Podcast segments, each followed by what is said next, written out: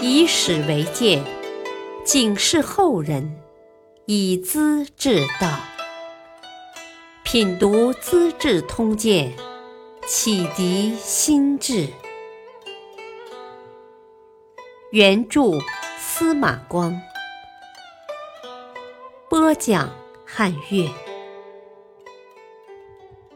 少年天子好玩乐，文宗立志变风气。穆宗死后，敬宗接位，当年十六岁。太监们想请郭太后垂帘听政，太后极力反对。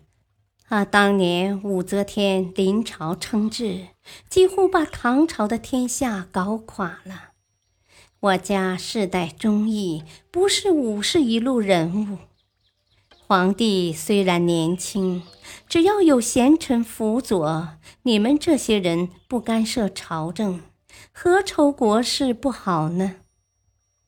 自古以来，哪有女人当权，把天下治理成唐虞盛世的呢？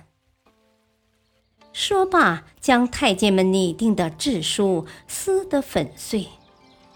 这位郭太后是郭子仪的孙女，升平公主的女儿，名门闺秀，教养很高，才有这般见识。他的兄弟太常卿郭昭。听到消息，也给郭太后传信说：“哦，您真要临朝称制，我就交还官爵，带上家人回乡下去。”太后感动得泪水满面，啊，祖宗的福泽和吉庆都表现在兄弟的身上了。这样，敬宗接位就显得和平安宁，没有节外生枝。可是少年皇帝懂得什么？整天击球走马寻开心，不管正事。六月的一天，他下令左右神策军教坊歌舞乐队、内园的杂技百戏团集中在一块表演节目，还有击马球的、摔跤的、玩魔术的，歌舞喧闹，情绪热烈。一天完了。不少人折断腿脚，坏了胳膊，跌破脑袋。白天还嫌闹得不够，晚上继续，闹得如痴如狂，左右剑阻，全然不听。过了几天，敬宗又到兴福寺去听沙门文序俗讲。所谓俗讲，是由佛门弟子发展出来的一种说书艺术。原先和尚们向善男信女宣讲佛教经典，正经八板的，听众不免厌倦，打瞌睡，效果不佳。有些僧人就在宣讲时插入一些佛教故事，听起来有劲多了。后来干脆把佛经故事变成中国的历史人物故事，有时唱，有时念，有时说。互相穿插，很像现代的说书和单口相声之类的。文旭是唐代最有才气的俗讲僧人，自然把少年天子也吸引过去了。玩乐还在其次，他忽然又学父亲，大把的金银赏赐给所喜爱的人。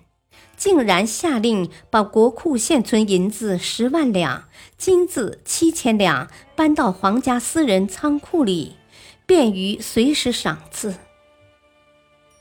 有位道士赵归真告诉皇帝，神仙是真正有的，长生药也找得到，只看用心真不真。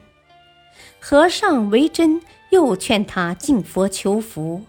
山人杜景仙要求皇帝派他到名山大川访问异人，敬宗都满口答应，准许他们自由出入宫廷。润州人周希元自称有几百岁，敬宗派人把他请来，安置在皇宫的山亭里。总之，儒生、和尚、道士、隐者山人，他都接近。都很欢迎，目的只有一个，帮助自己长生不老。敬宗精力正旺，会击球，好摔跤，各地推荐了不少大力士跟随在他身边，还感到不够，又出钱到处招募，跟随左右，昼夜不离。有时劲头上来，马上动手，摔打踢闹，力士们都装作被打败的样子，把少年天子直逗得心痒难熬。往往进入迷狂状态，他还喜欢深更半夜捉狐狸，闹得不可开交。吃长生不老药以后，性子渐渐急躁，左右人稍有不慎就要抄家流放。太监有点小过，也常遭鞭打，因此引起了周围下人的怨愤不满。第二年年底，敬宗打猎后。夜晚回宫，和太监刘克明、击球军将苏佐明等二十八人一同饮酒。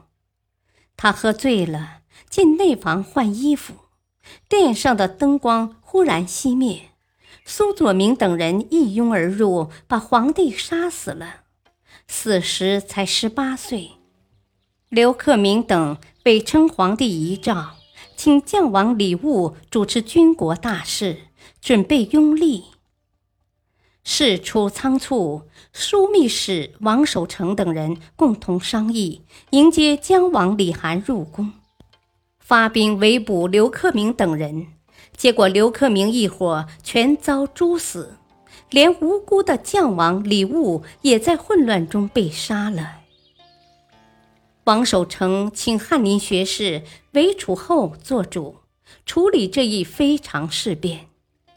韦楚后学识渊博，经验丰富，作风果断，当即宣布中外内外已经平定，请裴度当首席宰相，立李涵为皇帝。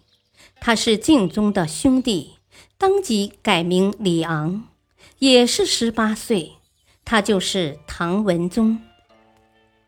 文宗是穆宗的妃妾所生。不像兄长那么高贵，而又养尊处优，对父亲和兄长的所作所为以及朝廷的弊害看得非常清楚。即位以后，励精图治，希望改变过去的局面。万事需从勤俭始。文宗首先清理后宫，凡是没有执事的宫女一律放出，前后有三千多人。五房的鹰犬留下少量打猎，余下的也全部放掉。